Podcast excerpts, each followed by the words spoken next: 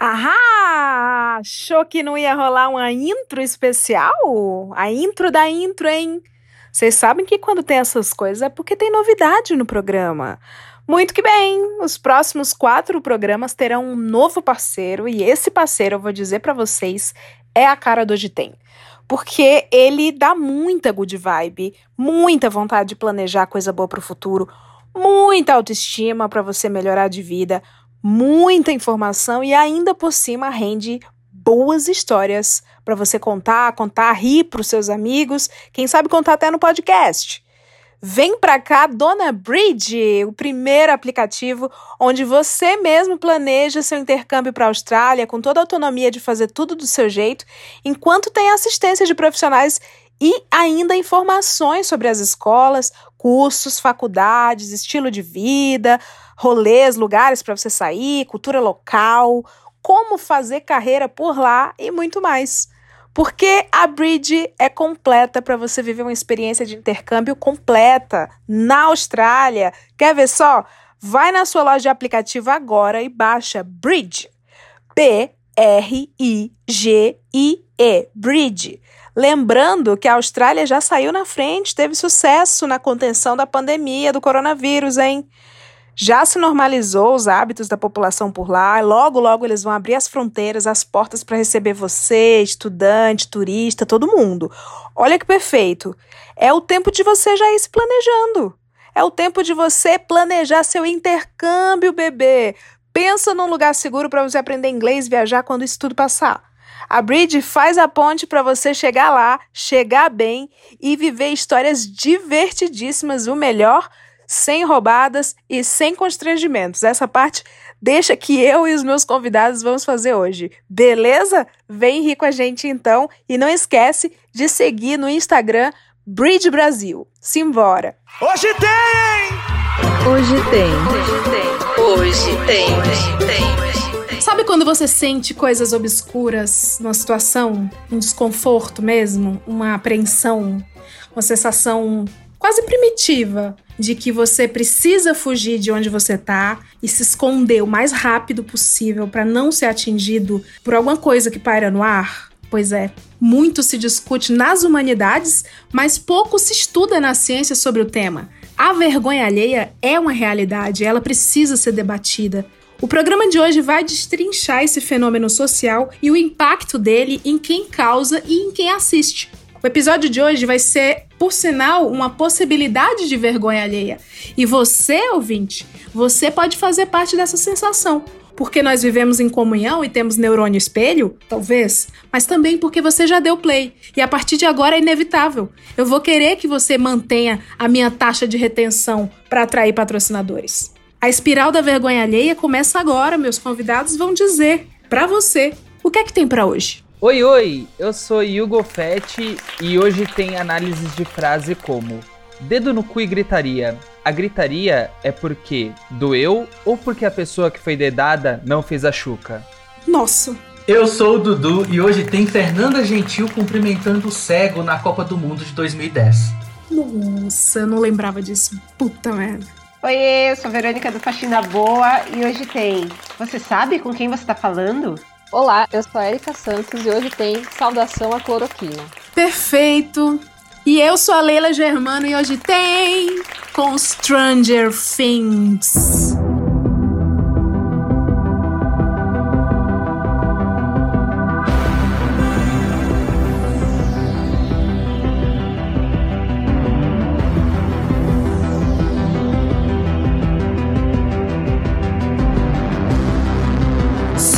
Many things pra gente lembrar e sofrer junto. Já diria Gabriel Pensador: a vida, meu amigo, é grande perde-ganha. Um dia a gente perde, outro a gente apanha. Vocês lembram, inclusive, do, do último apanhamento, último constrangimento que vocês viveram, meus queridos convidados? Três minutos atrás. Oi? tipo, eu tava presente? Gente, Brasil 2020. Não, mas constrangimento? Se bem que. Não, ó, o Bolsonaro nesse momento tá doente, né? Deu até uma aliviada no noticiário, porque era uma coisa que tava constante. Qual doença a gente tá falando, ele tá há mais tempo, né? Quê? Dependendo de qual doença do Bolsonaro. Ah, é verdade. Pode é a crer. demência, o... qual, qual começa mesmo? É pela demência? Meu último constrangimento foi abrir o aplicativo do banco. Ô, mulher. É muito constrangedor. Eu falei isso num, uns dois hoje tens passado, que é a- um dos constrangimentos, na verdade, é um terror que eu tenho, é a transação não autorizada. Porque eu já fui. Eu fui vítima, eu não vou falar que eu sou responsável, né? O responsável é o capitalismo. Aconteceu. É, é, não é uma coisa que eu conte. Maldito sistema capitalista. Opressor, opressor. Mas, viu, eu lembrei de uma situação recente. Viu, Yu? A Yu trabalha comigo na empresa. E lá, eu contei isso no, no podcast do Caco, da Globo. E é um menino. Eu vou falar o nome dele aqui. Mas Ai, sei. é um Aham. cara, gente, lá da minha empresa que eu tenho um crush de amizade, né? E aí eu sempre quis ser amigona dele, tchananã. O nome desse menino, vamos, vamos dar um nome fictício aí. O nome dele, vou, vou dar nome de vocês aqui. O nome dele é Dudu Yu, por exemplo. Aí, eu queria ser amigona dele, me puseram num job, num grupo de trabalho, finalmente com esse cara que eu tenho, tenho um crush de amizade. E aí, eu fui fazer piadinha, né? Fui ser Leila lá, querer conquistar o cara na amizade. E ele cagava pra mim. Atenção, essa história pode conter erros de contação. A Leila não lembra de tudo e ela está inventando e floreando algumas partes. Para ouvir corretamente, decentemente, basta seguir o Cacofonias e procurar pela participação da Leila no podcast dele. Aqui você vai ouvir muito rápido e algumas partes estão trocadas e exageradas. Aí o meu, o meu nome no, no WhatsApp é hacker aqui, né? Daí ele pegou e me expulsou desse grupo achando que eu era hacker mesmo. Aí a- alguém falou assim: não, é a Leila, pode pôr de volta, esse é o nominho dela. Aí ele me pôs. Aí eu escrevi assim, pra ele, né, querendo se fazer a íntima. Pô, me expulsou do grupo, seu filho da puta. Nem conheço o cara, nem sou íntima, nem nada. E aí ele só respondeu, hahaha, foi mal. Aí veio o meu chefe e falou assim: Leila, você acaba de, de chamar o Dudu, diretor de não sei o que, de seu filho da puta. Eita! E aí eu não sabia, gente, que ele tinha esses cargos todo. Porque eu achava ele apenas um cara legal que eu queria ser amiga. Puta, foi mal. Aí eu fui falar com a outra pessoa. Eu falei assim, pessoa outra, eu acabei de chamar o diretor não sei das quantas de seu filho da puta. Aí a pessoa outra falou assim. Não, aí, aí enquanto a outra pessoa digitava, eu fui lá no Dudu pedir desculpa. Dudu, me desculpa. eu tava achando que você era o Iu. Entendeu? Eu peguei o outro nome. Porque eu tava. Eu achei que ele fosse outro, sendo que ele era ele, entendeu? Aí eu falei, não sei se tá dando pra entender. Aí eu falei assim, pô, desculpa, viu, seu Dudu, diretor do Cidade das Contas, achei que você fosse só... Ah, ainda falei, ainda falei assim, só o Iu, que sou muito amiga, ainda falei isso. Resumindo, eu menti pra uma pessoa Ele não Disse acreditou, pra né? Não, não, porque eu disse pra ele que eu era amiga dele. Vocês estão entendendo? E só depois eu descobri, depois de dois dias, que esse diretorzão e esse menino que eu disse que eu era amigo é Era a mesma amigo. pessoa. E eu menti! Eu disse que eu era amigona dele, que por isso eu tinha essa liberdade. Até hoje ele me acha louca, gente. Então é isso. É, Foi recente. Eu, eu tenho uma profunda vergonha alheia de mim mesma. E é isso. Eu, eu queria ver se vocês conseguem lembrar essas situações de vergonha alheia própria, sabe? Assim, com a vergonha é alheia, mas você sai do seu corpo, você olha e você fala, puta merda. Olha, pra superar essa sua, é só se eu chamasse o Faustão e falasse que odiava o Fausto Silva, sabe? Não tem como. Puta, pode crer. Eu já trabalhei numa, eu trabalhei numa rádio quando eu era adolescente e tinha um, um da MTV da época que estava chegando e eu estava fazendo a produção do programa. Quando ele chegou, que estava subindo a escada, eu, ele parou o carro dele, começou a subir a escada para chegar no estúdio. E eu comentei alguma coisa do tipo, nossa, esse aí eu comeria com farofa. A esposa Mulher. dele tava dentro do estúdio esperando. Meu Eita. Deus! Boa, boa. Alguém Mas eu acho que cutucou- sinceridade é tudo, né? Eu gosto de passar pano pra Verônica. Alguém me cutucou e falou: é a mulher dele, eu. tipo, Foi a quase isso. Comeria você também. É que- Eu não Imagina, sabia o que responder. assim. a Verônica inventa, é aquelas que por educação inventa que é bi só pra dar a volta na mentira. pra sustentar a mentira. Foi meio isso. Boa, Verônica. Ai, gente. Eu abracei uma vez uma menina achando que era uma amiga minha, mas não era na frente da faculdade quase inteira. Foi muito engraçado. E aí vocês tiveram um relacionamento de 12 anos. Cara, por que, que o pessoal de faculdade usa todo mundo o mesmo agasalho? Me explica. Porque é da faculdade? Aí a psicóloga vai explicar. Mas É uma boa pergunta. Por que, sabe? Tipo, eu, eu vi a pessoa ali, cabelo, lo- cabelo loiro e, e moletom de faculdade. Não usem igual, senão vocês podem ser encoxadas por alguém que tá achando que é sua amiga. E aí eu fui, abracei assim, e aí eu vi que não era a pessoa. Aí eu falei, nossa, tropecei e saí andando. A pessoa Nossa, nunca mais tropecei. me... Uma situação muito vergonha alheia é quando a gente Foi cumprimenta alguém achando que é um conhecido nosso e não é. Muito. É horrível! É, Já aconteceu comigo algumas vezes, e aí quando você vai se aproximando e aí você percebe que não é a pessoa que você conhece, sua expressão começa a derreter. Assim. é muito ruim. posso falar pra vocês uma coisa? Que eu nunca vivi isso, porém eu já vivi duas vezes a vítima. Eu fui a pessoa que ficou olhando assim. Eu- eu- com, a, com a cara de figurante. Com a cara assim de figurante, que, a- que o protagonista fala, ah, desculpe. E aí segue procurando mais alguém e, e eu era apenas a figurante. É, é, também deve ser muito estranho. É. Isso só não é pior do que quando você responde a alguém que não te perguntou nada. A pessoa tá conversando com outra. E aí você acha que é com você, você responde, aí você vê que a pessoa nem tá olhando pra você e você fala qualquer besteira depois da frase pra fingir. Que na- nada que você diga vai melhorar o que aconteceu.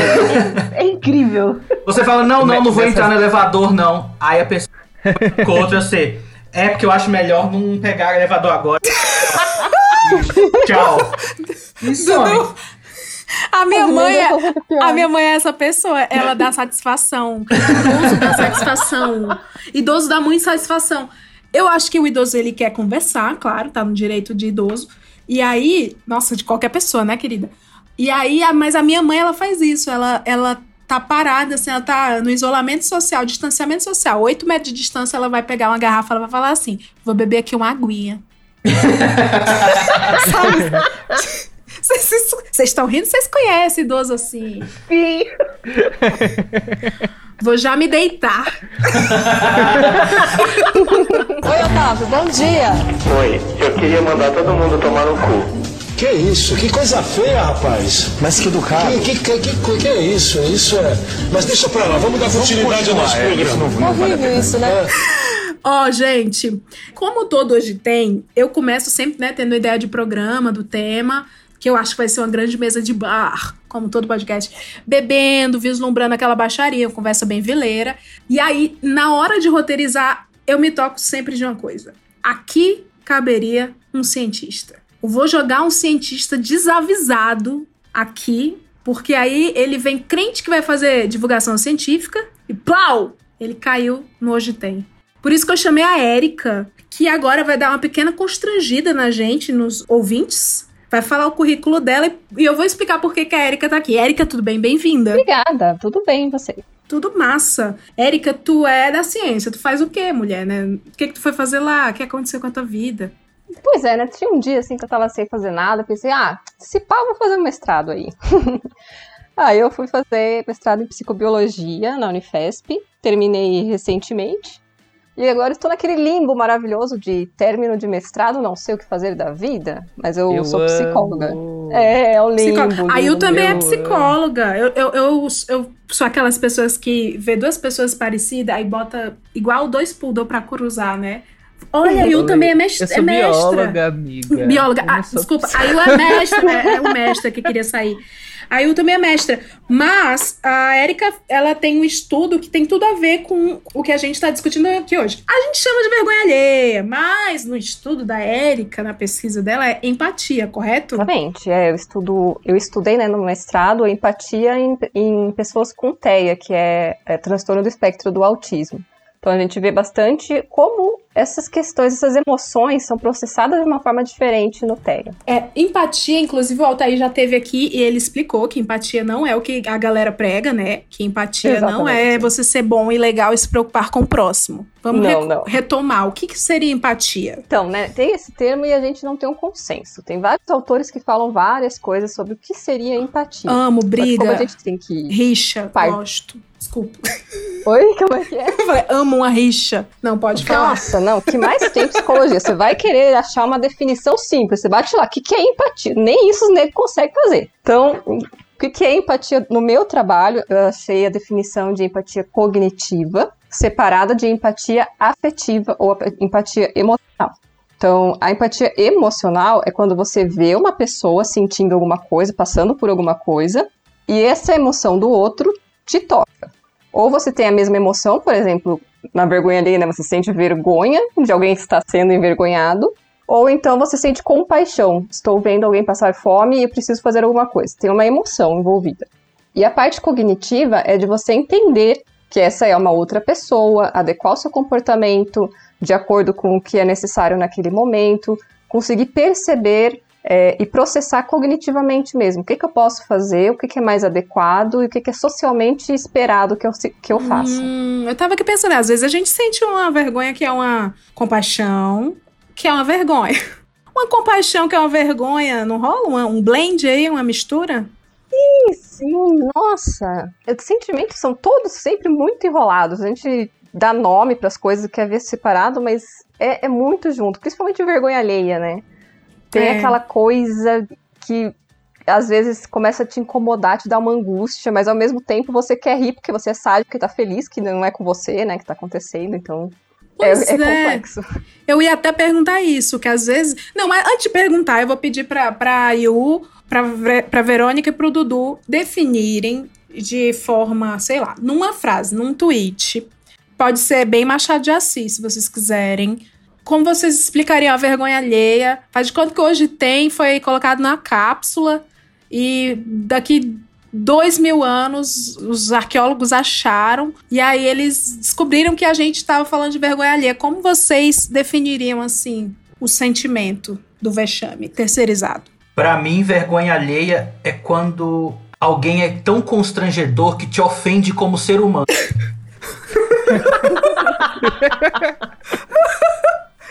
Eu amei. Eu vou usar isso de xingo, obrigada. Nossa, eu não sei definir numa, numa frase assim. Pode falar do coração. Fala de quando que aconteceu aqui na sua frente que uma Gabriela Prioli estava discutindo com o Caio Coppola. Faz de conta. E aí você sentiu o quê? Não, exatamente. Eu consigo, eu não tô conseguindo definir em frase porque eu tô pensando justamente na, na, na coisa física, em como eu me sinto fisicamente nesses momentos. Que é aquela coisa do rosto começar a ficar vermelho e você sente a sua cara ficar muito quente. E você não sabe o que faz, assim, porque não existe um jeito de esconder a expressão. É, é- é muito doido, porque eu, eu começo a, a- Sabe quando você morde dentro da, da bochecha pra não rir? E todo Eu mundo tô fazendo isso agora. também. Tenho certeza que o ouvinte tá fazendo isso. tá- é, você tá fazendo mil caretas pra não mostrar que você tá adorando aquilo, na real. Nossa, pode crer. É Nossa, foda. funciona muito. É isso. Morder a língua também, principalmente pra bocejo. Nossa. Nossa, que legal isso. Agora, Mas aquelas- é, aprendi isso um pouco tarde, mas Eu perdi Poxa, dois empregos na minha obrigada. vida porque eu bocejei. Obrigado. Nossa. olha, agora você não perde mais. Bocejei no date. Yu, você, como você definiria? Vai. Então, pra mim tem duas coisas. Tem o constrangimento de ver outra pessoa se constrangendo, que, que esse, esse é muito tipo aquele. Você põe assim, ó, os dois dedinhos na cabeça, põe a, a- faz o biquinho, faz um. Ah, eu tô fazendo igual Sabe? tu Estou aqui. mostrando na câmera agora. Esse é o constrangimento de ver uma pessoa se. con- Eu fico super constrangida de ver alguém se constrangendo. e aí é muito. O, o, o de você se constranger é muito a fala da, da Verônica, que é tipo, vem aquela vermelhidão, e no meu caso, vem a dor de barriga também. Porque, puta, velho, é cólica, é suadeira, vontade de cagar, eu fico muito constrangida. E essa sou eu. Muito obrigada pela deixa, porque. por que, que eu deixei a Erika por último? Porque ela vem com a visão da ciência. Érica, faz de conta que tu vai fazer uma tese de mestrado sobre a vergonha alheia. Inclusive, gente, eu queria, eu queria saber se tem é, esse estudo. Como seria? Vai numa frase, mas tem que ser de um jeito bem técnico. Você pode falar isso, Caiu falou, ah, com, com tendências psicossomáticas, aqui, sei lá. Um jeito bonito. Hum, seriam, talvez, alterações fisiológicas durante a exposição a pessoas em situações de embaraço social. Maravilhoso. Chantei, you stay. Parabéns. Gostei muito, hein? Gostei muito. Eu gostei muito da primeira explicação da Érica, que ela fala da compaixão, porque eu sou uma pessoa que já tive mais envolvido com comédia e tudo mais, e assistia muito comediante stand-up. E quando ela fala de compaixão, é muito isso, porque quando o comediante é ruim tá se apresentando e ninguém ri, você fica com aquele sentimento de amor por ele, de querer tirar ele do palco, de falar assim, apenas sai, não, não continua fazendo isso na sua vida. É muito esse sentimento de compaixão. Você, sofre por ele. Nossa, Nossa, Dudu, eu sinto isso toda vez que o Bolsonaro abre a boca. Só que ele ainda tem plateia, isso é o mais triste. O Bolsonaro tem mais plateia Ele- do que uns caras aí. Para com isso, não fale. Dudu, eu não sei se eu já te conheci. Não, tu acho que tu ainda não tava em São Paulo. Mas eu fui pra um show de comédia stand-up. Eu também não morava aqui. Eu vinha pra cá de bate e volta. Lá no Teatro Renaissance. E eu não vou citar o nome do comediante porque ele hoje é um grande diretor famoso de comédia. Tu deve até saber quem é. E eu fui esto- pro show de stand-up que tava lá o Marcelo Adnet, Ga- Calabresa, umas galera medalhão. E aí ele foi fazer open mic. Open mic, pra quem não sabe, é quando o comediante começa, tá começando ali, ele tá abrindo o microfone pra ele. Aí esse cara foi lá, e, gente, Teatro Renaissance é teatro de rico, tá? De ricão aqui de São Paulo, lotadaço, muitas cadeiras.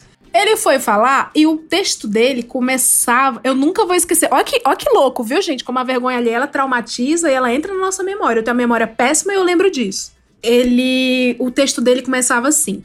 Antes de entrar no texto, acabou de apresentar o Adnet, tá? Tipo assim, o Adnet. Aí entrou ele e falou assim: Eu não entendo. Se tem uma coisa que eu não entendo, é a palavra caralho. Aí, o teatro, Renaissance, acostumado com as comédias foda, ficou, hum. Aí ele falou assim: por exemplo, quando a gente fala que uma coisa é muito, a gente fala pra caralho. Aí o teatro, hum. Quando a gente toma um susto, a gente fala caralho. Ai, meu Deus, tira ele do palco. Pois é. Aí o Ai. povo, hum. tipo, o silêncio. Aí ele falou assim: quando a gente quer elogiar, a gente fala, uou, do caralho. Ai, meu Deus. E ficou. E eu sei, gente, que isso se estendeu. Eu não sei. Ó, eu queria aplaudi-lo porque eu jamais iria estender pra mais dessas três definições, mas ele ficou falando para caralho a palavra caralho há muito tempo. E aí, eu nunca vi isso na minha vida, porque assim, ele ficou nessa espiral sem graça, e ele deu umas pequenas mudanças de assunto, mas todas muito sem graça. Que 60% do teatro se levantou e saiu antes de chegarem os outros quatro comediantes bons. Meu Deus. Meu Deus. E aí eu vi as pessoas. E tava desesperador, porque aí eu tava nessa. nessa é uma merda isso, porque a gente tava preso. E eu olhei, eu fui com uma amiga, né? Eu falei assim, Luana, eu tô mal, eu não quero mais ver. Mas se eu sair, não vai ter ninguém. Aí, aí ela falou assim: mulher, sai. Ela também é lá do Ceará. Mulher, sai, vamos sair. Aí ela vazou. Ela não aguentou e vazou antes de mim. Eu fiquei lá prestigiando a dor. Aí, uma hora eu saí. Tipo, gente, foram, sei lá, 10 minutos de open mic desse moleque, mas foi o suficiente pra 60% do teatro se levantar e ir embora. E eu saí, eu fui lá pra calçada e eu fui ligar pra uns amigos. Aí eu tô na calçada, telefonando, falei assim, agora a vergonha alheia é minha, tá? Telefonando para umas amigas e falando assim: Não, você não sabe, acabei de sair de um show bosta. Comediante fulano de tal, puta que pariu, que cara ruim. e descer a lenha. Quando eu olho pro lado, ele tá fumando do meu lado. Ai, meu Deus. Putz, Tá bom? Boa, Leila. Uh! Saúde. Ah, ele ficou sabendo da Maravilha. melhor maneira. Alguém contou. Ai, gente, que horror. E aí, eu acho que por isso ele deixou de ser. olha, Ai. era, era o que tava precisando pra mudar de carreira. Exato, É. precisava de alguém falar. ajuda. É, pode ser. Foi, foi um incentivo. Olha, você operou na vida dele, agora ele é rico e milionário por sua causa. Pode Cobra ser, seus gente. royalties. É normal você ter um ídolo e sonhar diversas, diversas vezes com ele fazendo sexo di- por diversas vezes. É normal? É normal! É normal.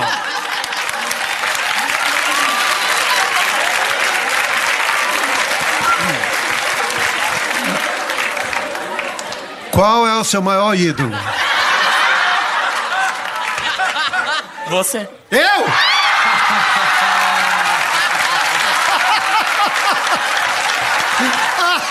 Falar em comédia, gente. é, tem um segmento, inclusive, o Dudu deve saber, que o Dudu é roteirista. Tem um segmento que tá inserido na comédia que chama cringe comedy. Como diz no Ceará, você deve estar perguntando assim, né? Que diabo é Isolda, né? Que diabo é cringe? Cringe, na tradução literal, cringe comedy, é humor de vergonha alheia. Mas não é isso aí que eu acabei de contar, não. Isso aí que eu contei foi errado. Não foi de propósito. em geral, a qualidade da comédia de vergonha alheia, né? Ela. Caralho, será que eu tava na comédia cringe? Bom, não tem claque, entendeu? Não é igual Turma do Didi, Zorra Total, essas coisas. É pra galera ser estimulada a rir. A ideia é você ficar mesmo naquele silêncio constrangedor na cena. Às vezes quebra a quarta parede, né? O cara olha pra câmera e aí você meio que se sente ali no meio. Tu sabe citar alguns exemplos, Dudu? Tipo, The Office, né? o The Office. o The Office, o, o Steve Carell. O The Office é um puta exemplo.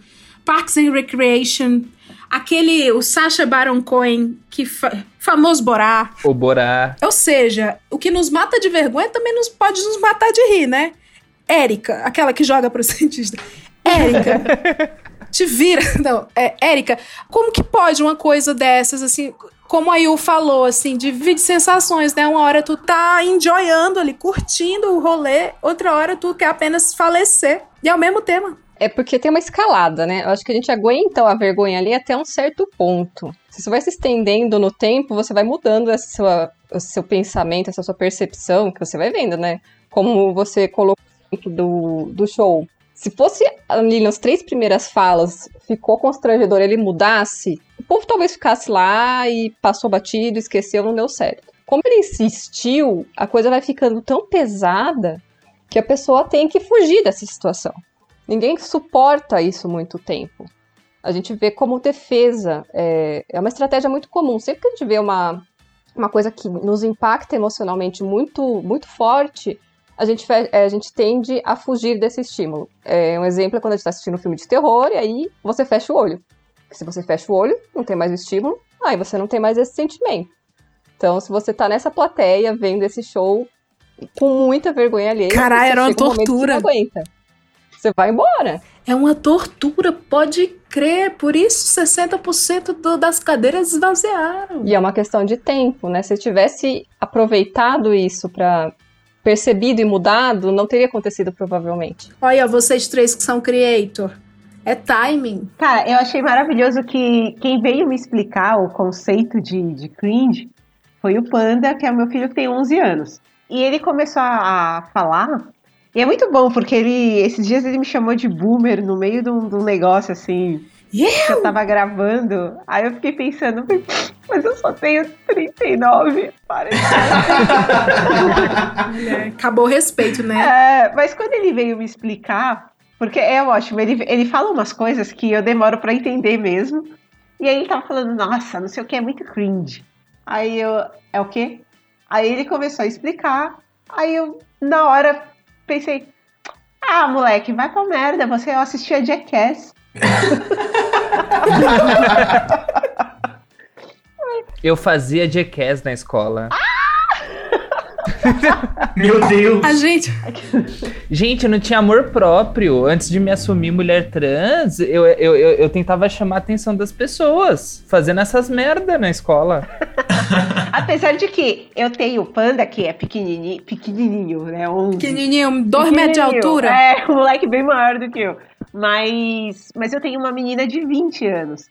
Cara, agora que falou, fazia Jackass, meu, eu colocava ela no. Ainda bem que não tinha internet do- igual tem agora. Eu colocava ela no carrinho de compra do mercado. Agora o Reginaldo põe a trilha de fundo. Mãe, é, mãe adolescente é uma desgraça, né? Eu colocava ela, saía correndo pra tirar uma foto e deixava o carrinho da criança só. Não, Gente, errada não tá. Tá vendo? A, a- a- o cringe comedy estragou a cabeça de muitas pessoas. Cara, eu, eu gosto de cringe comedy. Eu gosto. Mas é isso. Foi boa essa reflexão da Erika, porque eu não tava associando que era questão de time. E me incomodava muito.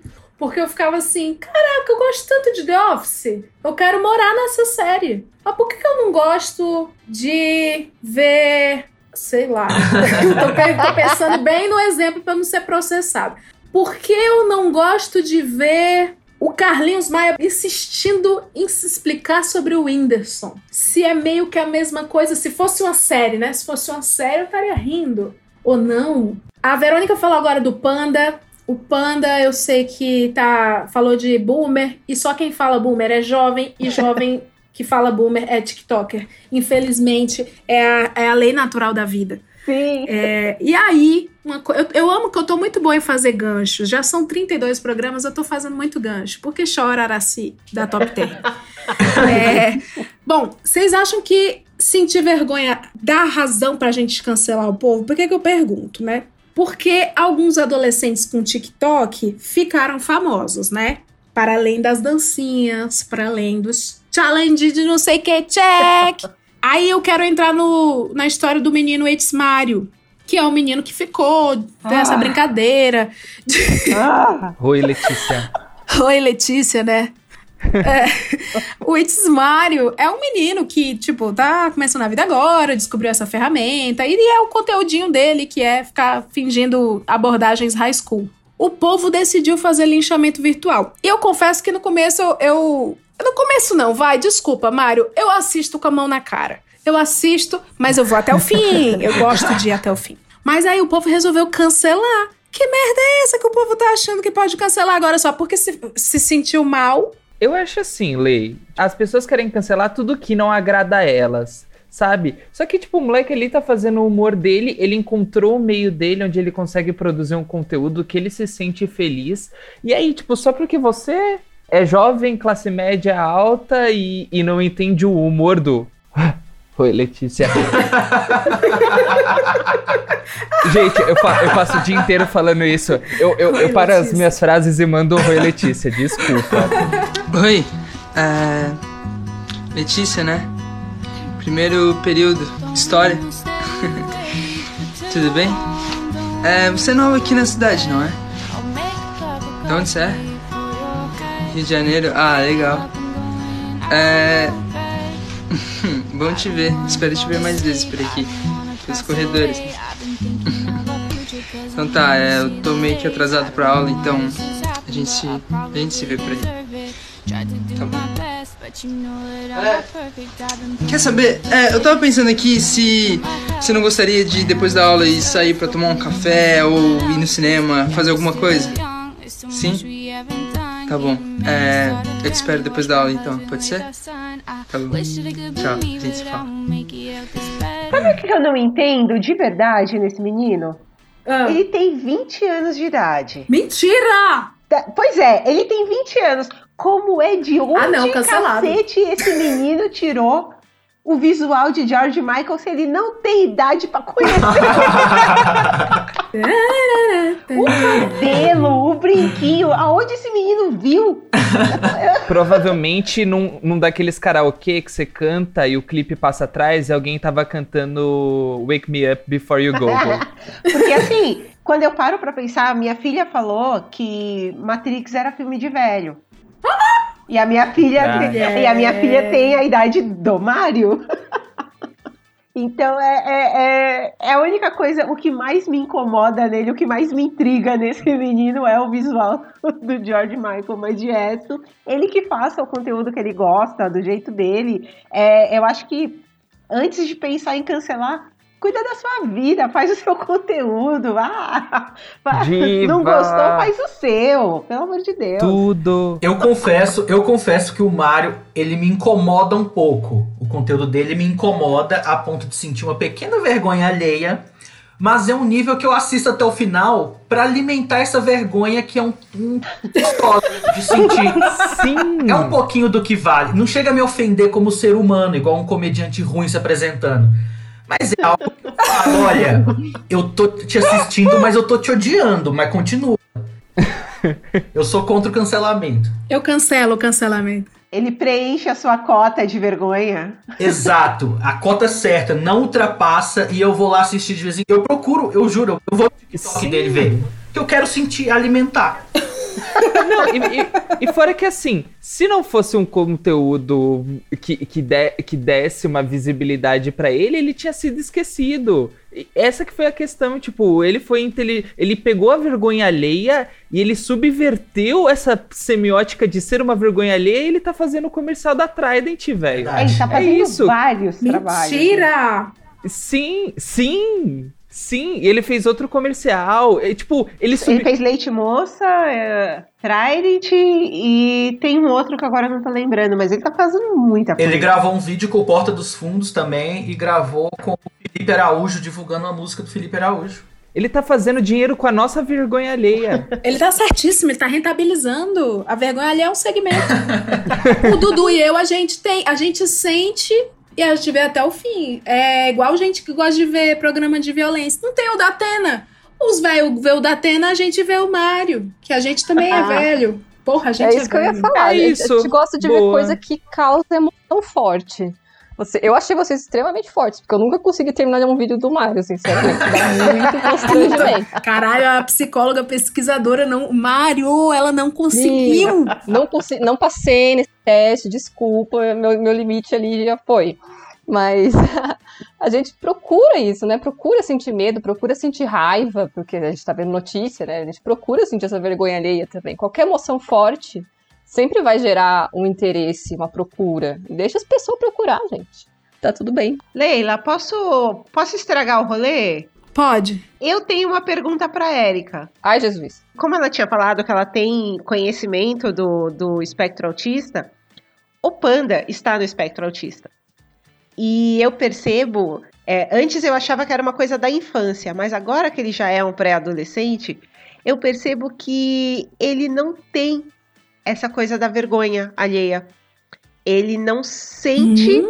e ele não hum. percebe que algo pode causar vergonha alheia nos outros. Isso é muito bom. Exatamente. Eu sempre brinco que eu falo que o autista, ele faz tudo aquilo que a gente queria fazer e por questões sociais a gente não faz. Exatamente. Porque ele, ele não se incomoda. É uma, uma coisa que para ele acalma é dançar. Cara, ele baixa o Bert no moleque, ele pode sarrar seis horas seguidas. porque ele tá, ele tá na dele, aquilo tá fazendo ele ficar calmo. Só que ninguém entende, ele não sente vergonha. Então, eu antes também não entendia isso, que aquilo era uma forma dele compensar alguma coisa. E, e às vezes eu falava: para, para de dançar no ponto de ônibus. Basta. Ninguém dança no ponto de ônibus. E aí depois eu fui entendendo que aquilo para ele não causava, ele não sentia vergonha, mesmo que outras pessoas olhassem. Então eu fui percebendo com o tempo que ele não tem a, a concepção de vergonha alheia para ele não existe. Tá blindado pro ensino médio. Por que acontece isso com autistas? Então, né, a gente pode voltar a pensar o que, que é a vergonha. Por que, que a gente sente vergonha? No, na raiz da vergonha é o saber que a gente está sendo julgado por uma outra pessoa e dar um valor para essa outra pessoa, para a opinião dessa outra pessoa.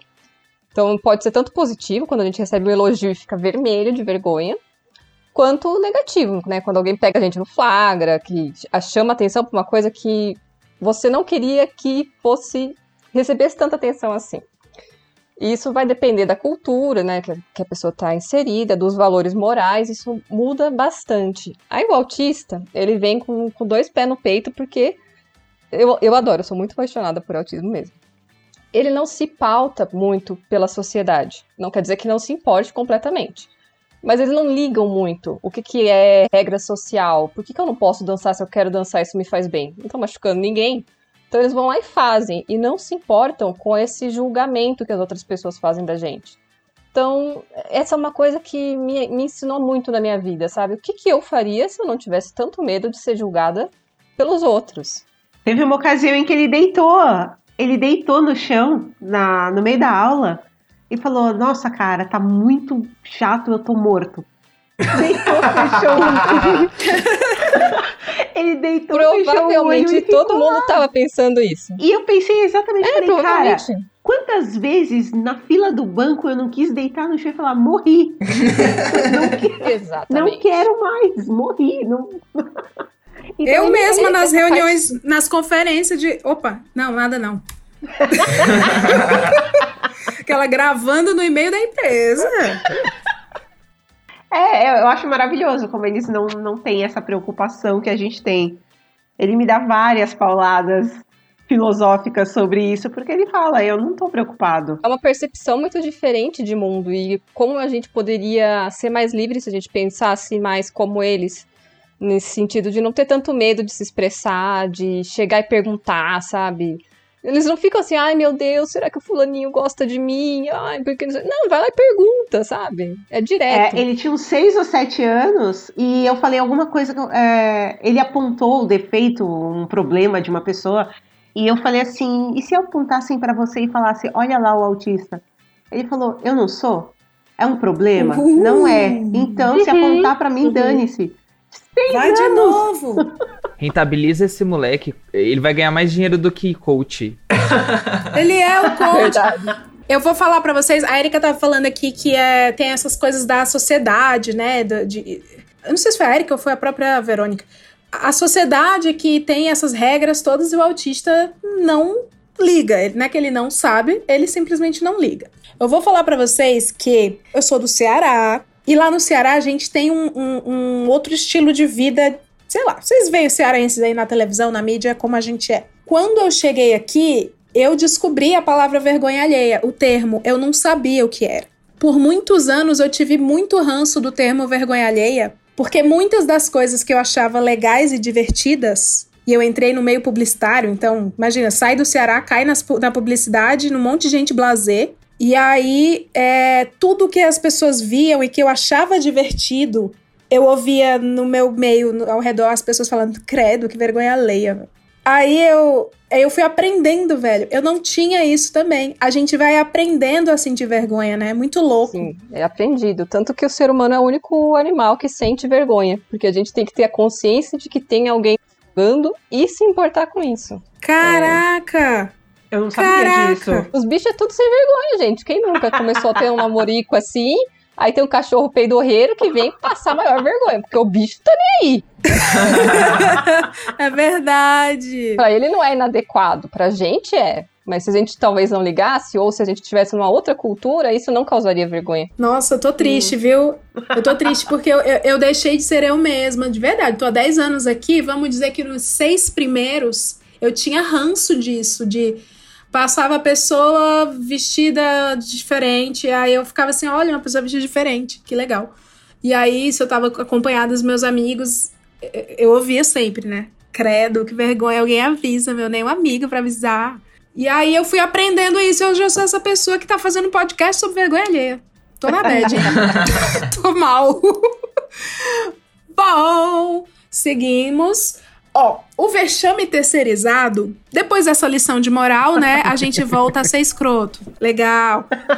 O vexame terceirizado, ele tem uma espécie de palco. Ele tem um lugar, ele tem uma praça pra acontecer. Você nunca vai ver uma pessoa famosa passar vergonha alheia na Amazon Prime. Quer dizer, The Office. Mas ali foi roteirizado. Ou na Netflix, ou sei lá, no Globoplay. O rolê da vergonha alheia, ele tem data, tem hora, e, e geralmente ele acontece num programa de TV aberto. Por que, que eu tô falando isso? Porque pra fazer o roteiro desse episódio, eu fui investigar é, episódios de vergonha alheia. E, gente, o que tem de programa de auditório e de programa de variedade pra dono e dona de casa, vocês têm que ver. Eu vou refrescar a memória de vocês, a gente pode ir comentando aqui e me digam se vocês lembram, se vocês não lembram, tá? Mas assim, eu fiquei um pouco mal de fazer essa lista. Porque foi passando um filme na minha, na minha cabeça. Shinero. Ah, Vocês lembram, né? sim. Nossa, grande Shiny coitada da Vanessa Camargo. Você vai cantar pra gente? Posso? Vai! Vambora! Vamos lá, Vanessa!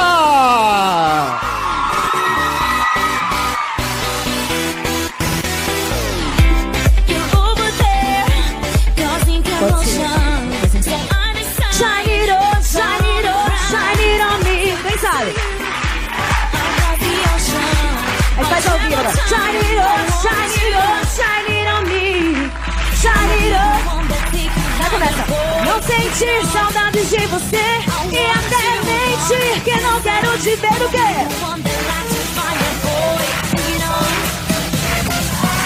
Oh, oh, outra emoção. Eu vou aproveitar esse momento. Érica, você, você dividiu em duas coisas. Como foi? Foi compaixão? Qual foi a outra? Compaixão e empatia mesmo. Compaixão e empatia. Você, eu vou, vou ler os episódios. Se alguém tiver dúvida, a gente explica. E aí, aí vocês vão classificando se compaixão ou empatia, beleza? Vanessa Shinero no Domingo Legal. Só empatia. Não, é, É. rica, se, é, se protege. Empatia. Boa, é verdade, empatia. Pode acontecer com, com a gente também, né? A gente se põe. Aquelas que não entendeu, que se põe no lugar do outro, meu. Ai, eu amo esse. Homenagem da mulher melancia no Gugu, quando sai MC Creu. Ela tinha descido a lenha nele, aí ele sai de trás do, do cenário e aí fala pra ela, dá um abraço e diz mentirosa. Gente, Compaixão ou Eu empatia? acho que nenhum dos dois. eu não vi isso. Prazer, dá pra sentir prazer? No quê? Eu vou passar um pouquinho aqui pro povo relembrar. Mas você começou a carreira com o MC Creu, né? Isso, com o Creu, de funk Você sim. aprendeu muita coisa com ele. Eu fiquei só seis meses no CREO, foram, foram bem pouquinho, foi pouquinho tempo. E daí eu- a gente conversou, tudo, ah, continua, não continua. Ele falou que não fazia diferença pra ele, então eu saí, né? Como é que tudo aconteceu? Como é que foi isso? Foi assim, tudo. Eu tava na rádio, trabalhava na rádio, e daí no Rio já era bastante sucesso a garota melancia. Daí ele tinha já todas as fotos, tudo, aí ele pediu o, o produtor dele na época para entrar em contato com as pessoas da rádio para ver se a garota melancia faz- gravava o clipe da Furacão 2000 com ele. E daí na época ele não, na música dele não era tocada, não conhecia nem o Creu, não era famoso ainda, acho que todo mundo lembra. E daí eu falei pra ele, eu falei, não, acho melhor não, tudo. Aí todo mundo, não, vai. O pessoal da rádio me deu uma força, não, você dança bem, bonita, tudo. Eu falei, ah, então tá, vou. Aí fiz seis gravações, seria só isso. As seis gravações lá pro DVD pra tirar uma pra ir, né? Tanto que ele falou, não, valeu, a gente ficou quase uns cinco dias sem se falar, daqui a pouco ele me ligou e falou, ó, ferrou. Não tem que continuar porque o DVD tá estourado, a nossa música tá estourando, vamos conversar. Aí a gente conversou tudo, lance de cachê, essas coisas todas. E ele falou assim: olha, eu vou te pagar X.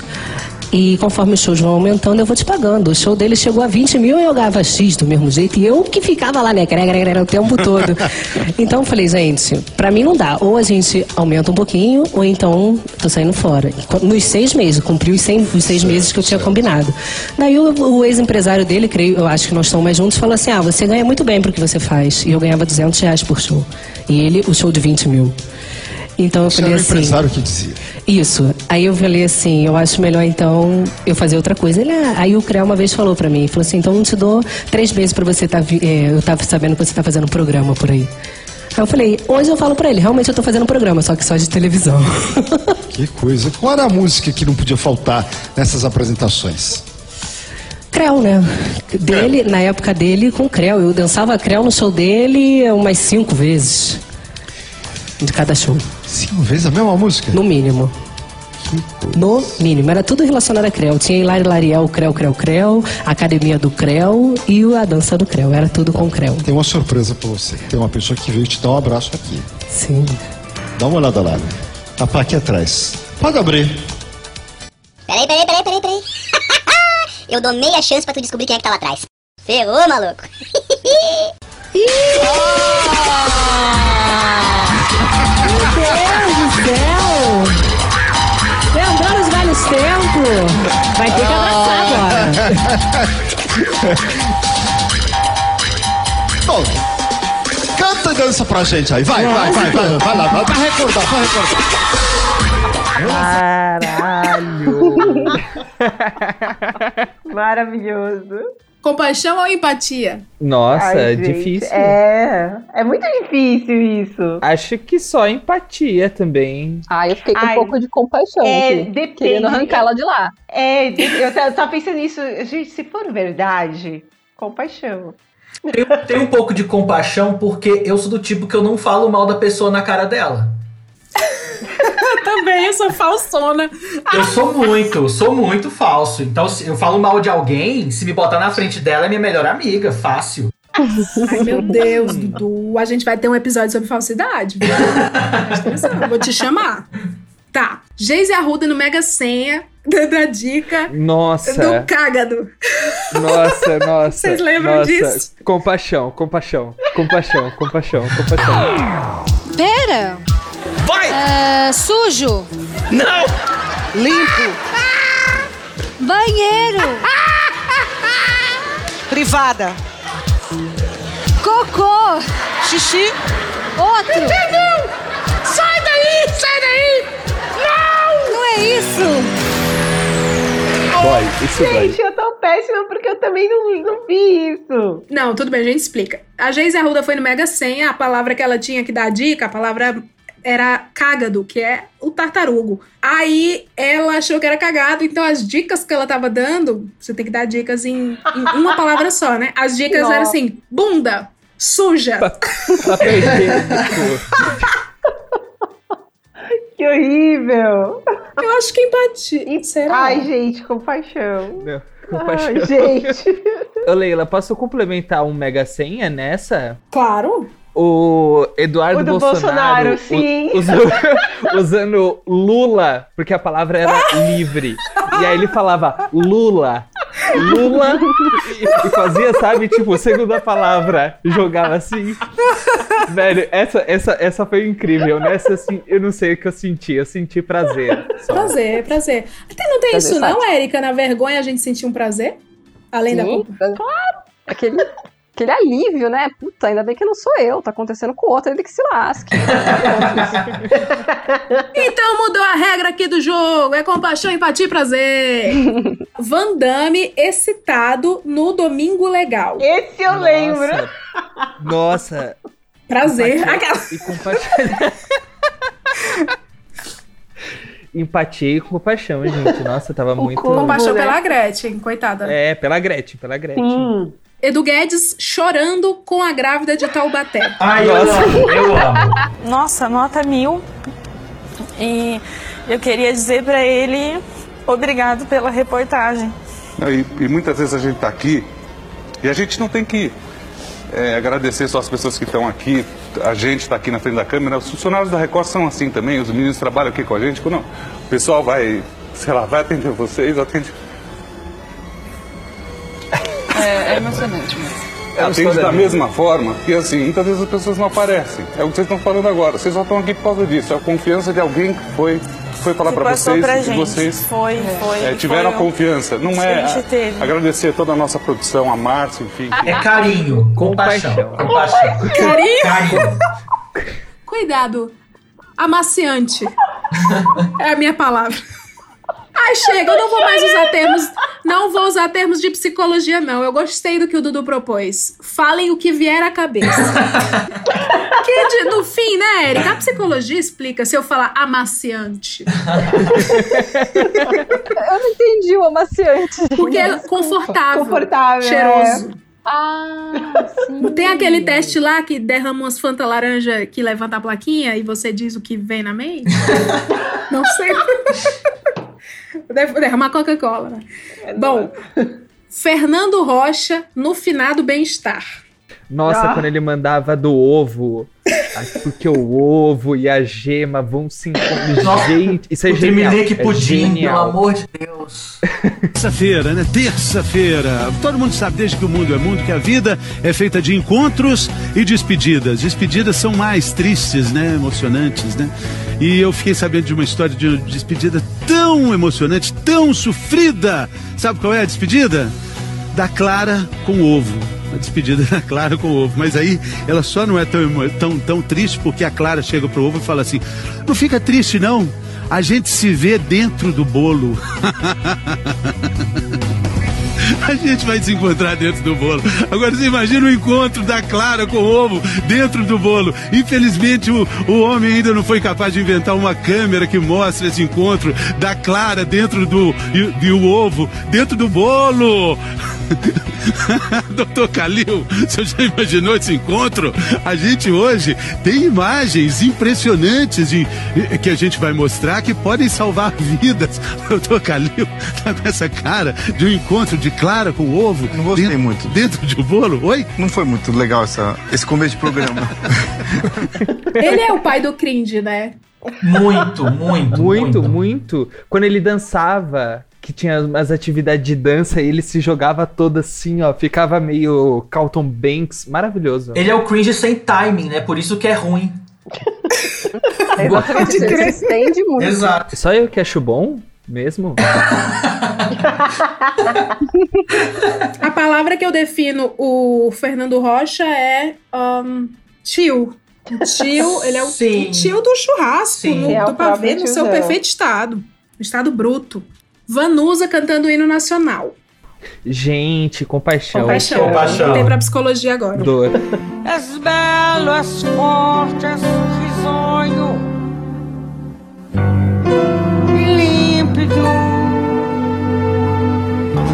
Dor. Dor e sofrimento. Sangramento, sangramento na orelha. Ai, gente, eu rachei o bico, desculpa. Val Marchiori e Bia Dória divagando sobre moradores de rua. Ódio. As pessoas que estão na rua. Não é correto você chegar lá na rua e dar marmita e dar. Porque a pessoa tem que se conscientizar que ela tem que sair da rua. É. Porque a rua hoje é um. É um atrativo, a pessoa gosta de ficar na Você rua. estava me explicando, eu fiquei passada, porque eles não querem ser na rua, porque no abrigo eles têm horário para entrar, eles têm responsabilidade, limpeza, e eles não querem, né? Não Bia? querem, a pessoa quer, ela quer receber, ela quer a comida, ela quer a roupa, ela quer o, o- uma ajuda e não quer ter responsabilidade. Então isso está muito errado, porque se a gente quer viver num país, Não, num tem- país todo é, mundo tem suas responsabilidades. É, nós temos. mundo. Se a gente não pagar temos. nossas contas- Imagina, vai pra cartório, querida. É. Hello. E o povo fala. É.